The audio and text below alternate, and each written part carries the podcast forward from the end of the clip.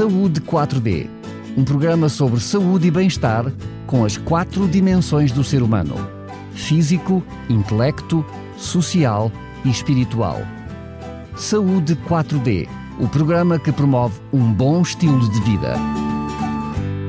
Estamos de volta para mais um Saúde 4D. Este é o quinto programa da série onde falamos sobre as doenças do foro respiratório.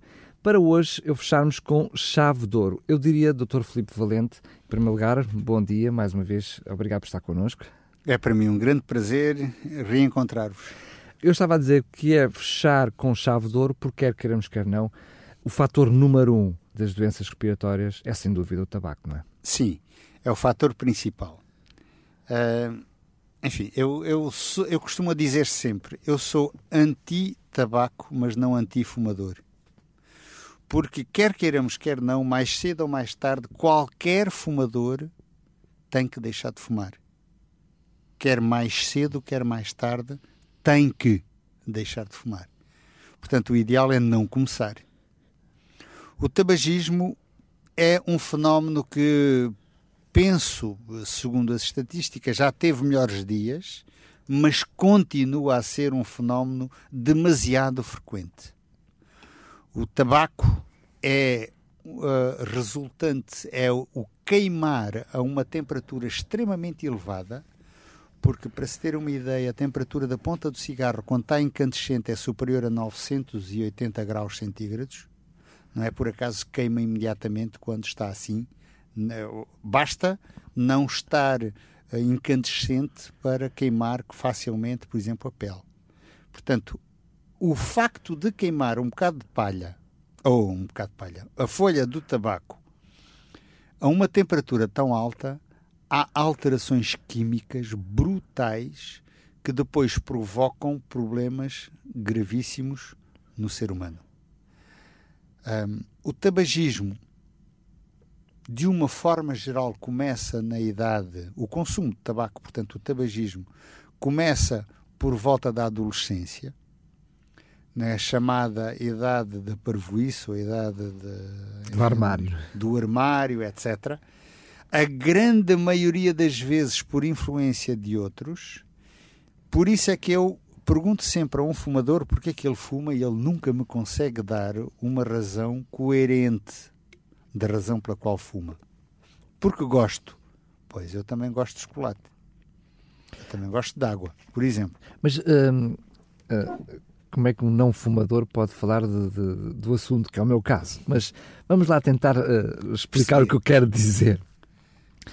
Normalmente, e isto falo apenas por testemunho, mas não apenas um, um único testemunho, de, de, diferentes testemunhos, que por isso uh, toma a liberdade de, de generalizar, a pessoa que começa a tomar a fumar, começa a fumar com muita dificuldade. Sem dúvida. Uh, com tosse, com uh, vômitos, enfim, estamos a falar de uma realidade que é quase uh, geral. É. Portanto, não estamos a falar eu fumo porque gosto, porque aquele primeiro momento não, não foi um momento de prazer. Não, não é? Mas é verdade, e ainda bem que o Daniel fala sobre isso, porque é uma das perguntas que eu faço a um fumador. Ah, e antes de mais, antes de entrarmos por aí, que é uma, é uma boa área para nós começarmos a conversar, eu vou só dizer: não é difícil a um profissional de saúde descobrir se alguém fuma, por muito que a pessoa queira disfarçar. É porque põe perfume e só cheira a perfume, não cheira a tabaco. É ou porque isto ou por aquilo. As pessoas esquecem-se que o primeiro órgão que sofre com o tabaco é a pele. E, portanto, a tez é diferente. A textura da pele é diferente a coloração, o brilho, tudo isso é diferente. E não é a primeira vez que, ao ver umas análises simples, uh, e é normal, e eu devo dizer, na minha prática clínica, o avaliar uns exames que eu pedi a um ato médico, portanto, o doente tem que estar presente. Eu nunca faço a avaliação de uns exames de um doente dizendo: olha, deixe estar aqui os seus exames que eu vou ver e depois escrevo tudo bem. Não eu tenho que conversar com o doente, porque se houver alguma coisa, eu digo logo. Se não houver, também eu digo. Ok? Portanto, é um ato médico, o ato médico tem que ser presencial. Portanto, está sempre presente. E não é a primeira vez que eu começo a ver as análises e pergunto à pessoa, a senhora ou o senhor fuma? E eles ficam assim, fumo, mas porquê? As análises revelam, mostram, sim. E eu costumo dizer, é como o algodão, não engana. E então as pessoas ficam admiradíssimas como o tabaco, mas eu só fumo três cigarros, eu só fumo quatro. Não é questão de quantidade, é questão de fumar ou não fumar. Ponto final. Porque três cigarros pode, por dia podem ser o suficiente para provocar um cancro do pulmão. Não está a dizer, com o seu comentário, que fumar 20 ou fumar 3 é a é mesma mesmo, coisa. Não é, não é a mesma coisa. Mas é tão nocivo também, ou pode ser tão nocivo, fumar muito pouco, ou aquilo que se pode considerar ser pouco ou muito. Um doente assim é inevitável ficar comigo aí uma hora a ouvir falar sobre o tabaco. Qualquer doente que fuma já sabe que sai com as orelhas a arder e não é a primeira vez que, por esta minha persistência, os doentes depois me agradecem porque deixaram de fumar. A questão um, pode, eu só preciso de interrompê-lo, porque até pode ser contraditório, paradoxal aquilo que disse. Porque, por um lado, começou a nossa conversa do programa de hoje a dizer que uh, é anti-tabaco, anti... Uh, sou anti-tabaco, mas não anti-fumador. Anti-fumador. Mas, por outro lado, agora está a dizer que deixa os fumadores de orelhas a arder. O que é que por isto significa? Razão. Eu quero é que eles fiquem conscientes daquilo que estão a fazer. E que depois não procurem projetar nos outros dizendo ninguém me avisou. Que é a coisa que eu não gosto de ouvir é que um doente me diga, ok, não me avisou. A questão é que a pessoa com a informação tem a liberdade de tomar as suas Ora escolhas, bem. é? Ora São bem. coisas diferentes. E é aí que a sua a responsabilidade deixa de ser a minha, passa a ser a responsabilidade do doente ou claro. do, do, do, fumador, não é?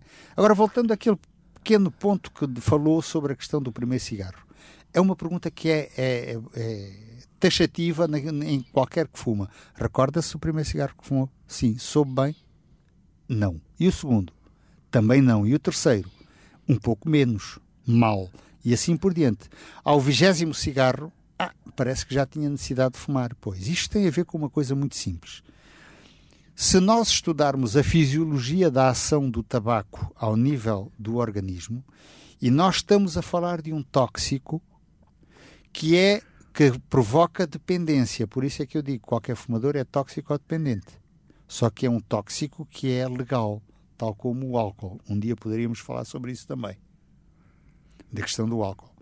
Mas na questão do tabaco, nós, quando nascemos, e todos nós temos, ao nível da nossa célula nervosa, o neurónio, célula que está dentro do cérebro, temos receptores chamados nicotínicos.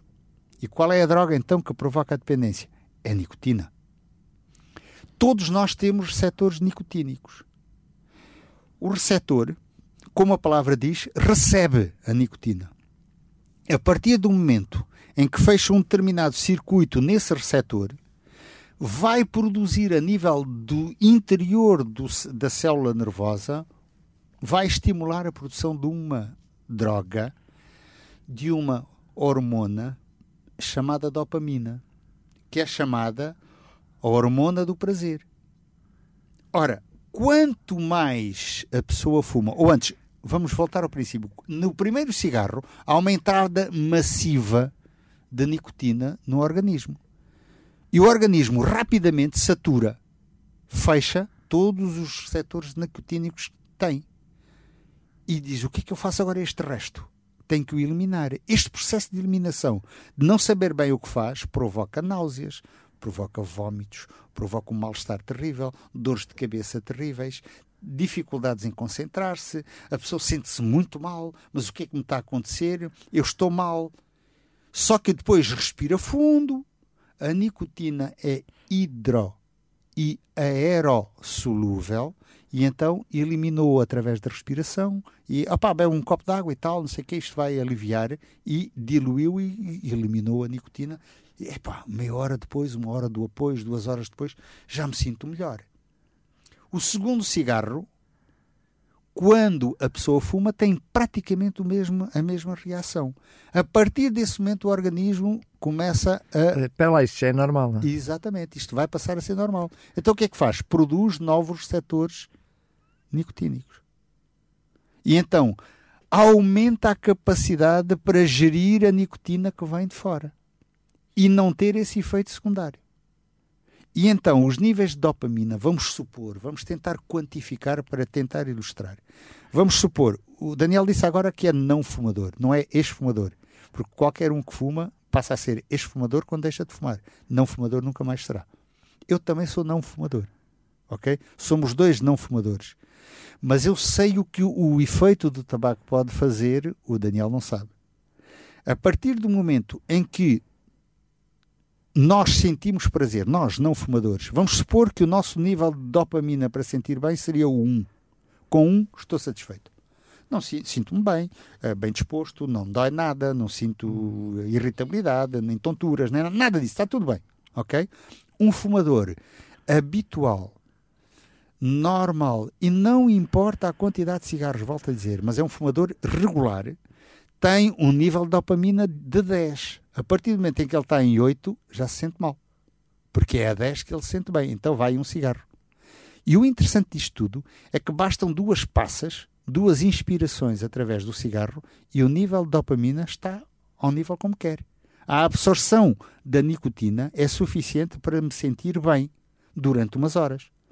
Mas eu volto a frisar, como é aerossolúvel e hidrossolúvel, eu continuo a respirar, eu continuo a beber água e tomar outros líquidos e sopas e chás e, e outras coisas mais, e isto vai diluir, então o nível de nicotina volta a baixar, volta outra vez a ser consumida esta nicotina, não há tanta nicotina ao nível dos receptores nicotínicos, e então voltam outra vez os efeitos de ressaca, e isto é verdade de ressaca e então vai mais uma drogazita para dentro, mais uma baforada ou duas e a coisa normalizou. E este é o ciclo do fumador. Quem fuma sem cigarros tem um ciclo muito apertado. De X em X minutos, de 10 em 10 minutos já fuma um cigarro. E eu conheci um indivíduo que era uh, veterinário que poupava imenso no fósforo e nos, uh, nos isqueiros, porque acendia um cigarro nos outros. Não é? Portanto, estava a poupar, ele dizia que era muito poupado. Gastava ou consumia cerca de 7 ou 8 volumes de tabaco, ou seja, 70 a 80 maços por dia. Isso é possível? É possível. É possível, nós estávamos em África, isto é um, um, um caso verídico. Ele fumava e quando ele via que só tinha 5 volumes, ele entrava em pânico, porque sabia que já não dava para um dia. E uma vez, em tempo de chuva, nós morávamos no meio do mato, literalmente falando, onde para se fazer 26 km podíamos, em tempos de chuva, levar duas horas, para ter uma ideia, e só com o jeep com tração às quatro rodas é que se conseguia chegar lá. No tempo seco não havia problema, mas no tempo de chuva era assim. E nós vivíamos lá no meio desse mato. E o indivíduo, nessa altura, teve que ir à vila comprar mais tabaco. Voltou no dia seguinte porque, entretanto, houve enxurradas e não conseguiu passou a noite toda para ir buscar uns maços, uns volumes de tabaco, tal era a toxicodependência desse indivíduo. Mas o bom desta história é que este indivíduo deixou de fumar. Deixou de fumar de que forma? Arranjou uma motivação para deixar de fumar. E a motivação era a filha. Ele via que a minha irmã e eu éramos pessoas relativamente saudáveis, com crescimento harmonioso, andávamos sempre corados, se estar no mato, andávamos eh, sempre no meio do mato, literalmente, fora de casa. E então andávamos aquilo que corríamos, calcorreávamos. Eu andava de bicicleta, a partir das 5 da manhã estava em cima de uma bicicleta até ir para a escola e depois quando vinha a bicicleta outra vez e, perdão, estávamos saudáveis. E ele dizia, mas o que é que se passa? O que é que os seus filhos comem para ter um bom desenvolvimento? E a minha filha parece estar atrofiada. Ele gostava imenso da filha, filha única. E a minha mãe disse, com a sua sabedoria, nas férias grandes, traga aqui a sua filha para ficar connosco aqueles dois meses. E ele fez. Tínhamos muita confiança e quando veio buscar a filha, a filha era diferente, corada, desenvolveu, cresceu, amadureceu. Eu disse, mas o que é que se passa? E a minha mãe dizia, sabe, o senhor fuma tanto que a sua filha fuma consigo, porque há uma porta entre o seu quarto e o quarto da sua filha. E você, durante a noite, chega a fumar um maço de tabaco. Durante a própria durante noite? a noite. E o fumo que o senhor deita não é só para si, a sua filha está a respirar também. E durante a casa também. E dentro de casa também.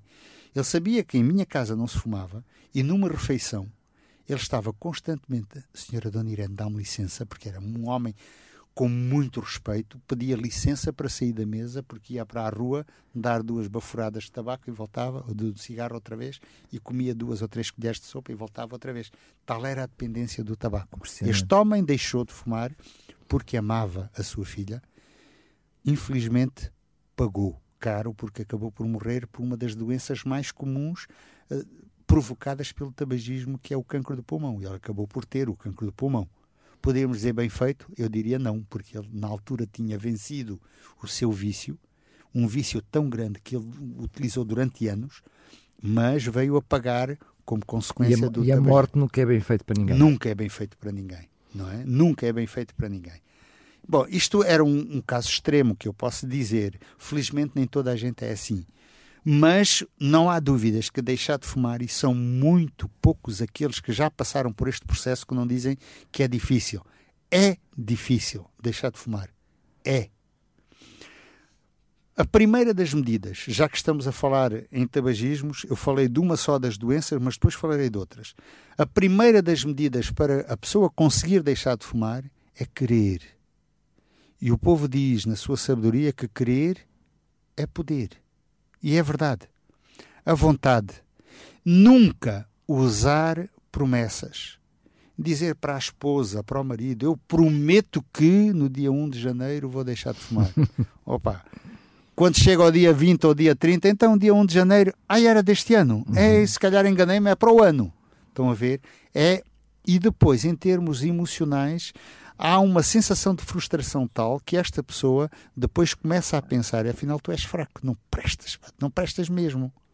E a autoestima é tão baixa que diz, olha, se fumo, deixo, continuo a fumar e pronto. E deixa andar, ok?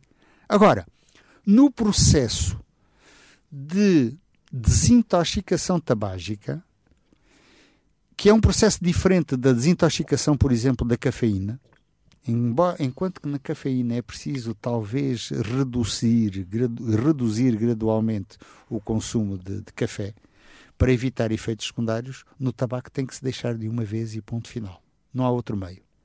Em 1989, tive a oportunidade de participar num congresso internacional em França, onde estavam presentes 53 métodos diferentes para ajudar as pessoas a deixar de fumar e teriam que ser sempre métodos onde produtos químicos não seriam utilizados. Era no sentido de fazer a promoção e a divulgação de um produto que hoje em dia está mais ou menos liberalizado, que são os pensos, uns autocolantes com nicotina, que se colam num, num local do, do corpo e a nicotina é absorvida através da pele, por via transdérmica. E eles estavam a fazer o lançamento desses produtos. E então convidaram-nos para. Eu fui, participei nesse congresso. Eu ia como representante do método natural, que é o chamado Plano de 5 Dias para Deixar de Fumar. Na altura era o único que havia. Hoje em dia já há um, uma, um, uma adaptação e, e, uma melhoria deste plano que existe desde os anos 50, que é o plano em 10 dias, em vez de 5 dias. E eu fui como representante e na altura levantei a hipótese de haver uma sobredosagem de nicotina. Porquê? Nessas situações, a pessoa vai utilizar uma muleta, se nós quisermos, que já contém nicotina. E é suposto, porque tem a nicotina libertada de forma progressiva dentro do seu organismo, que não sente a necessidade de fumar. E eu levantei, e recordo-me, fui eu que levantei essa hipótese e perguntei a um dos professores que estava lá como representante se não havia o risco de overdose da nicotina. Porque a nicotina, a overdose de nicotina é muito semelhante da cocaína, é menos intensa, mas é semelhante e mata na mesma. Não, estejamos cá com coisas. Só que muito antes disso, o fumador sente-se tão mal que ele quer deixar, que ele toma medidas e vai beber água. Que era o que acontecia nas antigas discotecas, onde toda a gente fumava. E pá, estou-me a sentir mal. Então vai lá fora, respira fundo, bebe água, pronto. O que é que está a fazer? Está a fazer uma eliminação da nicotina e pronto, e depois sente-se melhor, ok? Portanto, a pessoa defende-se de qualquer forma, mas se não, mata como outra qualquer. Claro. E eu levantei essa hipótese, ou seja, a pessoa utiliza os pensos, tem a nicotina necessária e fuma.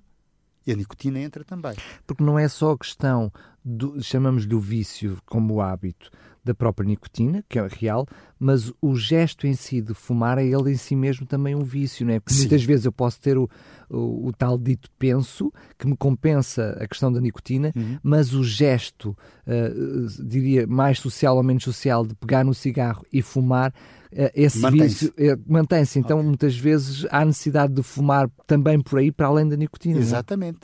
Porque é esta questão do tabagismo tem duas vertentes muito interessantes, que é a dependência física e a dependência psicológica ou emocional.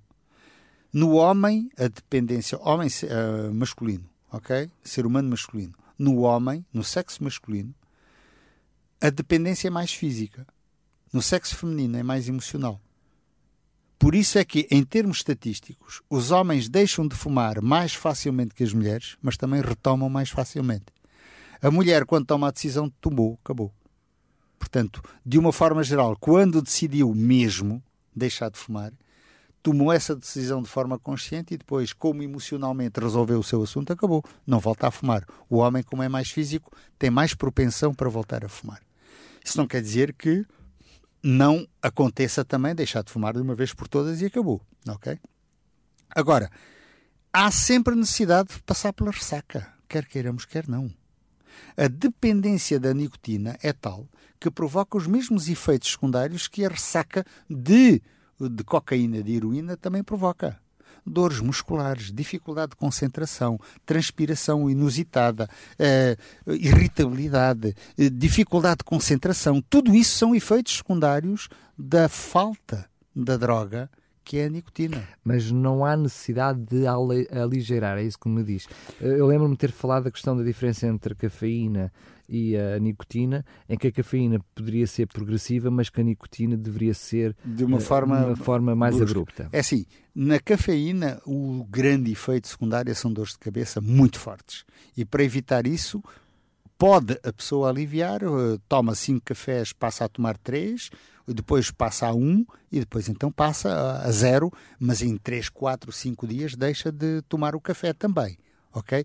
Mas o cigarro, por causa de um outro tipo de ligação e por causa dos tais receptores nicotínicos que nós tínhamos dito, que levam sensivelmente um mês para serem destruídos, sensivelmente um a três meses para serem destruídos. E é necessário destruí-los, porque senão a pessoa vai ter necessidade de voltar outra vez a, a, a consumir o tabagismo, o tabaco, ok? O fumo de tabaco, a nicotina. Isto leva um a três meses a destruir, ok? Portanto, aí tem que ser cortado de vez. Porquê? De cada vez que a pessoa aspira um bocadinho de tabaco, volta outra vez a entrar num campo de dependência. Nós poderíamos considerar isto. É pena não podermos fazer desenhos para os nossos uh, ouvintes verem. Mas vamos supor que vamos fazer um desenho em que, num, numa das abscissas, para quem está habituado a fazer estas, estas, estes desenhos. Imaginemos então o gráfico, o eixo um gráfico, na horizontal e outro, e outro na, na vertical. vertical. O da vertical seria a concentração da nicotina no sangue. E o horizontal seria o tempo, o fator tempo. Então, na questão da concentração, nós teríamos um nível mínimo, um nível médio que é outra linha horizontal, e um nível máximo. Um, portanto, três linhas além da linha basal, que seria a linha zero, ok? Qualquer fumador fuma um cigarro ou mil por dia, o que eu nunca vi, tem o seu nível de nicotina de conforto, onde se sente bem, sente bem, entre o nível médio e o nível máximo independentemente da quantidade da de, quantidade, de cigarros. Sim. ok? Se ele estiver acima do nível máximo, dá morte, overdose. Com o tempo, porque a pessoa bebe, porque a pessoa respira, etc., o nível vai baixando. Assim que baixa abaixo do nível médio, começa a ressaca. Começa a sentir-se mal dificuldade de concentração, dores de cabeça, uh, irritabilidade, transpiração. Uh, assim, são tantos sintomas que todos eles são possíveis de serem uh, associados à falta da nicotina. Estando a nível disto, ele vai procurar, de forma consciente ou inconsciente, o tal gesto, um cigarro. Dá uma baforada, acabou, voltou para cima e volta tudo ao mesmo. Ou seja, Aquele que fuma 10 cigarros por dia tem uma linha, digamos que larga ao longo do dia. Quem fuma 30 já tem uma linha muito mais apertada, mas é da mesma forma, sempre com o mesmo tipo de dependência. Em termos, digamos, científicos, sabe-se que se nós conseguirmos baixar abaixo da linha mínima, a dependência física desaparece. A ressaca desaparece o mal-estar, as dores de cabeça, a dificuldade de concentração, a sudação, etc. Tudo isso desaparece como que por encanto. Sabe-se que para atravessar isto que eu chamo o deserto, entre a mínima e a média, e a média leva cerca de 5 dias. Plano de 5 dias para deixar de fumar. Mas vamos supor que o fumador, ou ex-fumador, já está abaixo da linha média.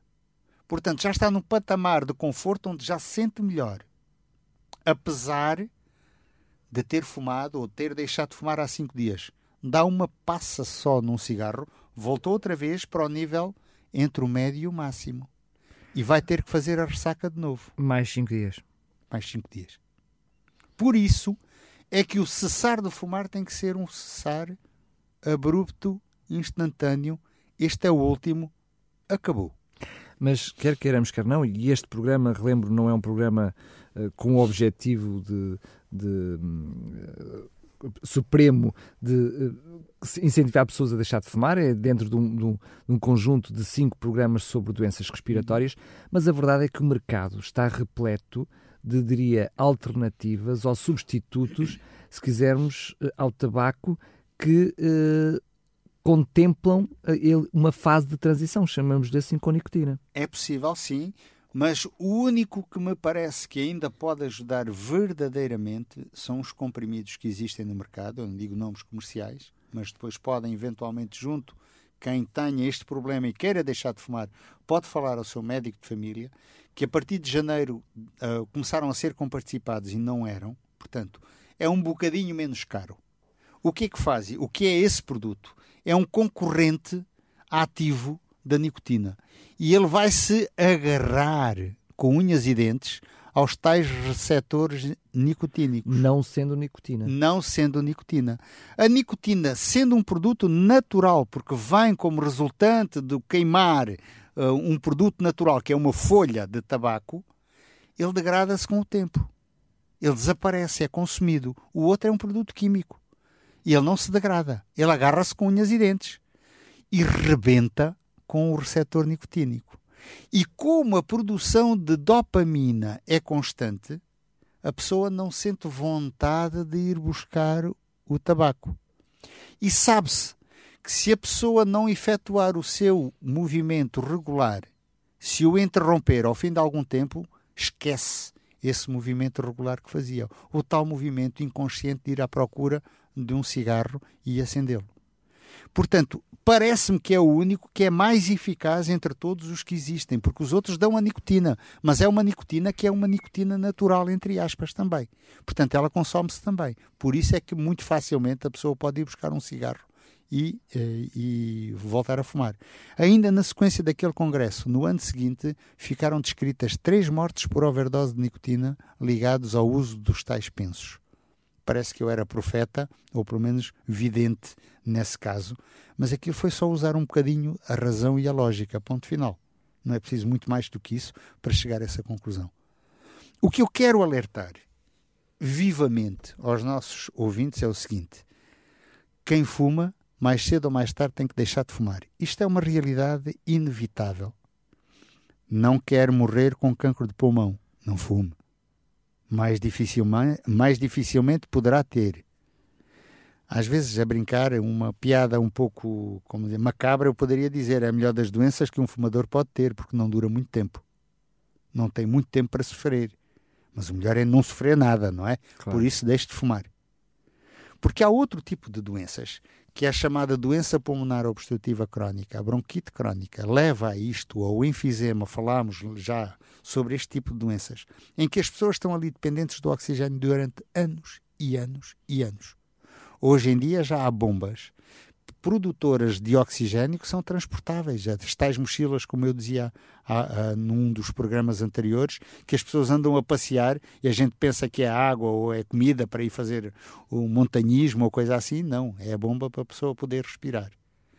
Que são transportáveis, mas está dependente desse, desse, dessa bomba. Senão, coitado, não consegue respirar.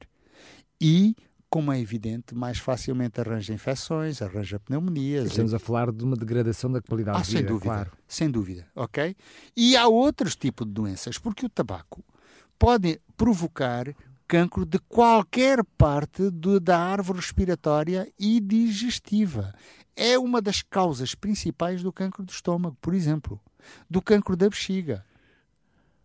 Portanto, não é só apenas o cancro do pulmão o cancro do lábio, da língua, da língua, das cordas vocais. Estamos só a falar da parte da, da, da, da árvore respiratória superior. Depois falamos da árvore respiratória inferior. Ok? A doença pulmonar obstrutiva crónica é uma doença terrível onde a pessoa tem que dormir com oxigênio e viver com oxigênio o resto da vida. Não é? Portanto, meu amigo, quer deixar de fumar, peça ajuda ao seu médico. Se ele não conseguir, provavelmente alguém vai ajudar a deixar de fumar também. É um conselho prático e evita, sobretudo, muito sofrimento. Seguramente vai evitar muito sofrimento. Agora, poderíamos falar talvez do síndrome da apneia do sono. sono o que é isto do síndrome da apneia do sono? É uma doença uh, terrível que eu recordo-me que aprendi muito quando estive fora do país, no, no mesmo país onde estive uh, de onde fui assistir aquele, é, foi a Suíça, onde fui assistir o tal congresso, foi dali que eu parti para assistir a esse dito congresso sobre tabagismo. Eu trabalhei com um pneumologista que, na altura, nos anos 80 do século passado, já falava neste síndrome da apneia do sono. Que interessante, só em termos históricos, quem uh, identificou este problema foram as companhias de seguros, porque havia aquelas pessoas que ao volante adormeciam, provocavam acidentes. E a partir daí vamos estudar, saber porque é que as pessoas adormecem ao volante e outros não. E então começou-se a ver que são pessoas que dormem mal, a qualidade do sono é má. O melhor período de sono, em termos de qualidade, é o que medeia entre as 22, 23 horas e as 3, 4 da manhã. Este é o melhor período em que a qualidade de sono é melhor. Ora, há quem... Não é só a quantidade do sono, mas, mas é também a qualidade. há a qualidade. A qualidade. E quando nós temos este sono, nós temos que ir ao chamado sono REM, que é o mais profundo de todos, onde nós cortamos completamente. Não é por acaso que uma boa parte dos ladrões sabem mais ou menos quando isso acontece. E os grandes, os grandes roubos quando as pessoas estão dentro de casa, geralmente é na pequena madrugada, uma, duas da manhã. Porque é exatamente quando nós estamos em sono mais profundo. E aí cortamos com tudo. É quando nós fazemos o reset da nossa vida, quase, não é? E vamos então uh, guardar o que há a guardar, deitar fora o que não presta e recuperar. Ora, na apneia do sono, há períodos durante o sono em que a pessoa não respira como não respira, não há oxigenação. E então, em determinada altura, ao fim de alguns segundos, a pessoa tenta recuperar e faz uns ruídos assim um bocado esquisitos. O que é que acontece? Esta pessoa não consegue dormir profundamente, ir lá ao sono REM, recuperar, então tem um sono muito mais superficial. No dia seguinte está cheio de sono.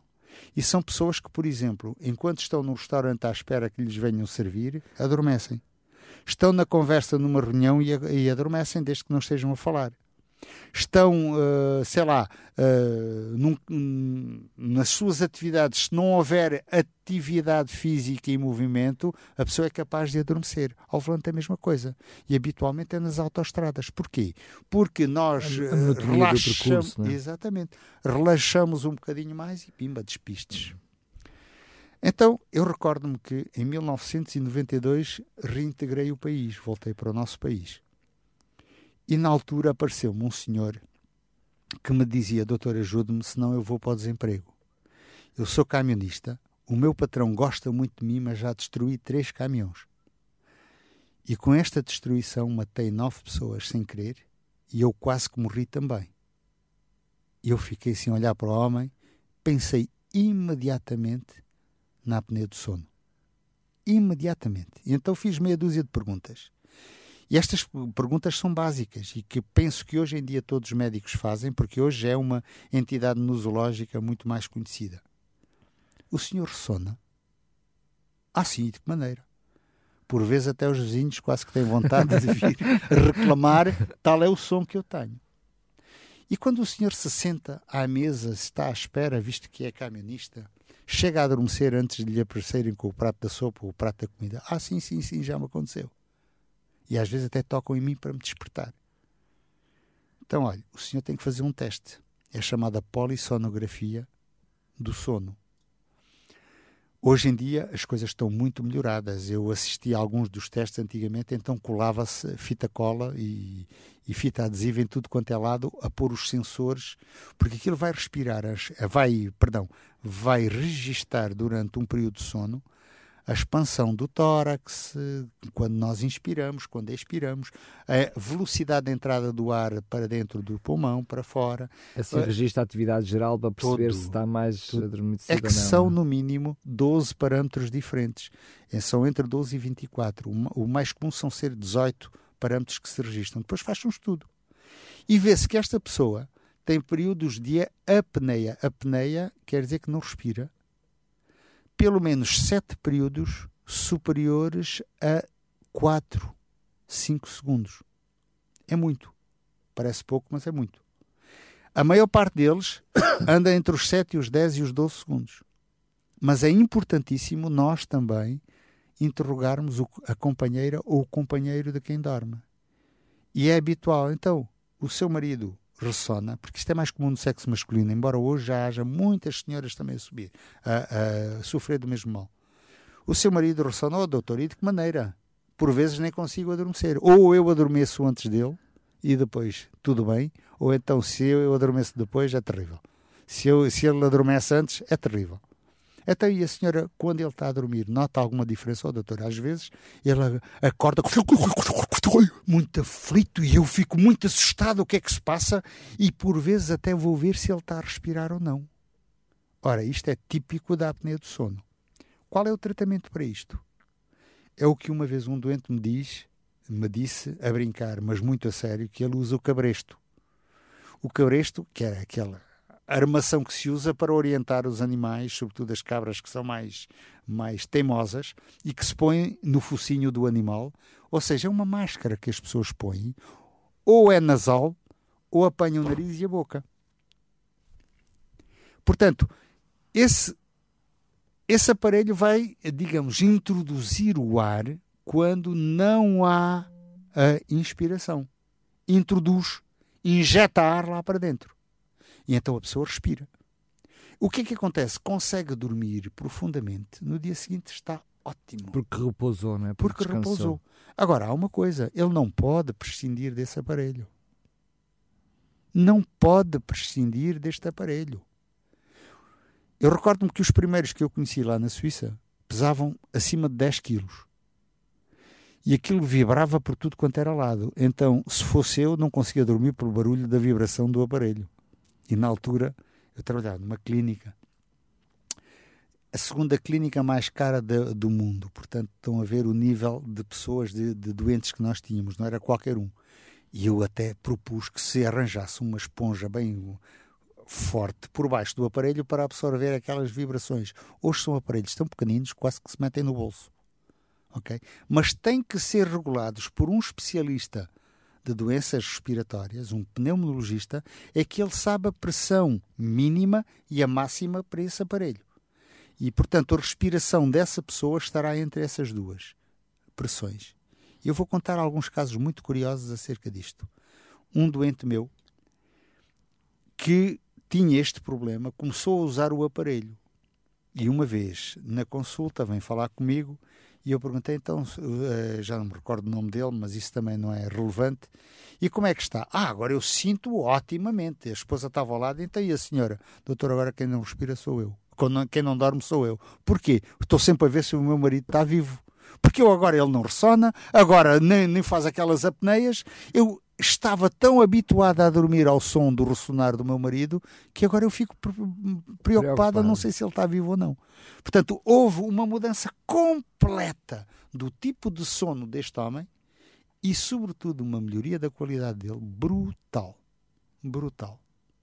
Portanto, esta doença é mais comum do que se pensa e em 1992 eu soube que havia uma só clínica onde faziam estes testes em Lisboa e eu, num espaço de dois, três meses, enviei para lá cinco doentes.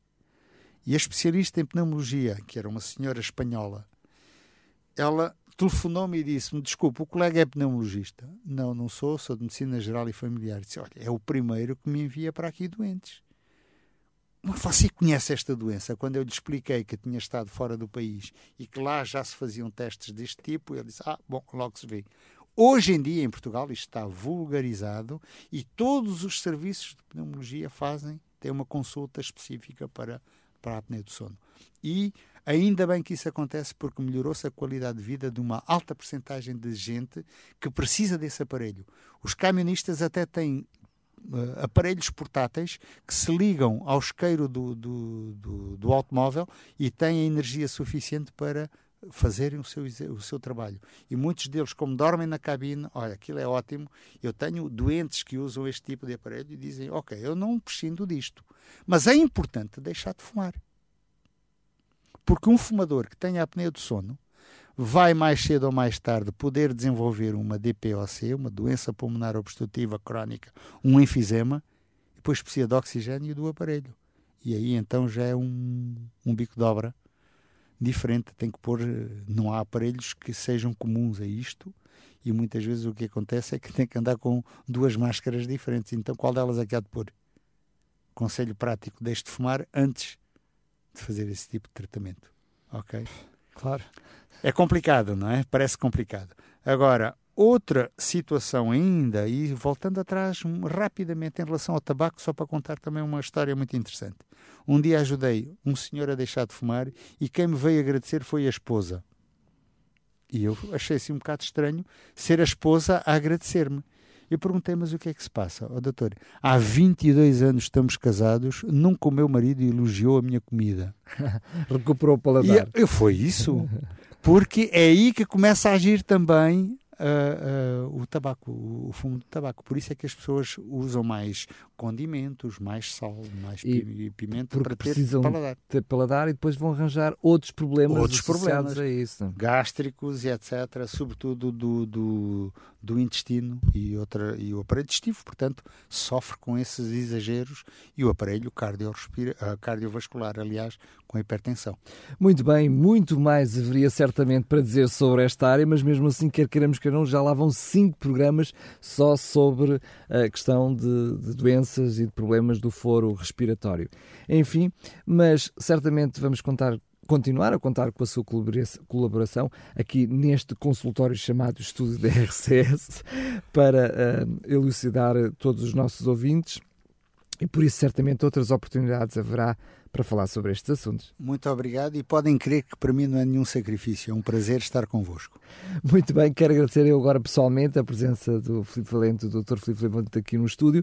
Para si que nos está a ouvir, já sabe, não só este, mas todos os outros programas que já fizemos estão disponíveis para fazer o download, ouvir em direto no site da RCS, ouvir quando quiser, onde quiser e como quiser, basta aceder ao nosso podcast em radiorcs.pt, o separador programas e, neste caso, o programa Saúde 4D. Neste caso concreto, fechamos aqui neste momento este assunto sobre as doenças respiratórias. Este é o quinto, portanto, de cinco programas, todos eles disponíveis em podcast. Mais uma vez, fique bem, a companhia da RCS. Saúde 4D um programa sobre saúde e bem-estar com as quatro dimensões do ser humano: físico, intelecto, social e espiritual. Saúde 4D o programa que promove um bom estilo de vida.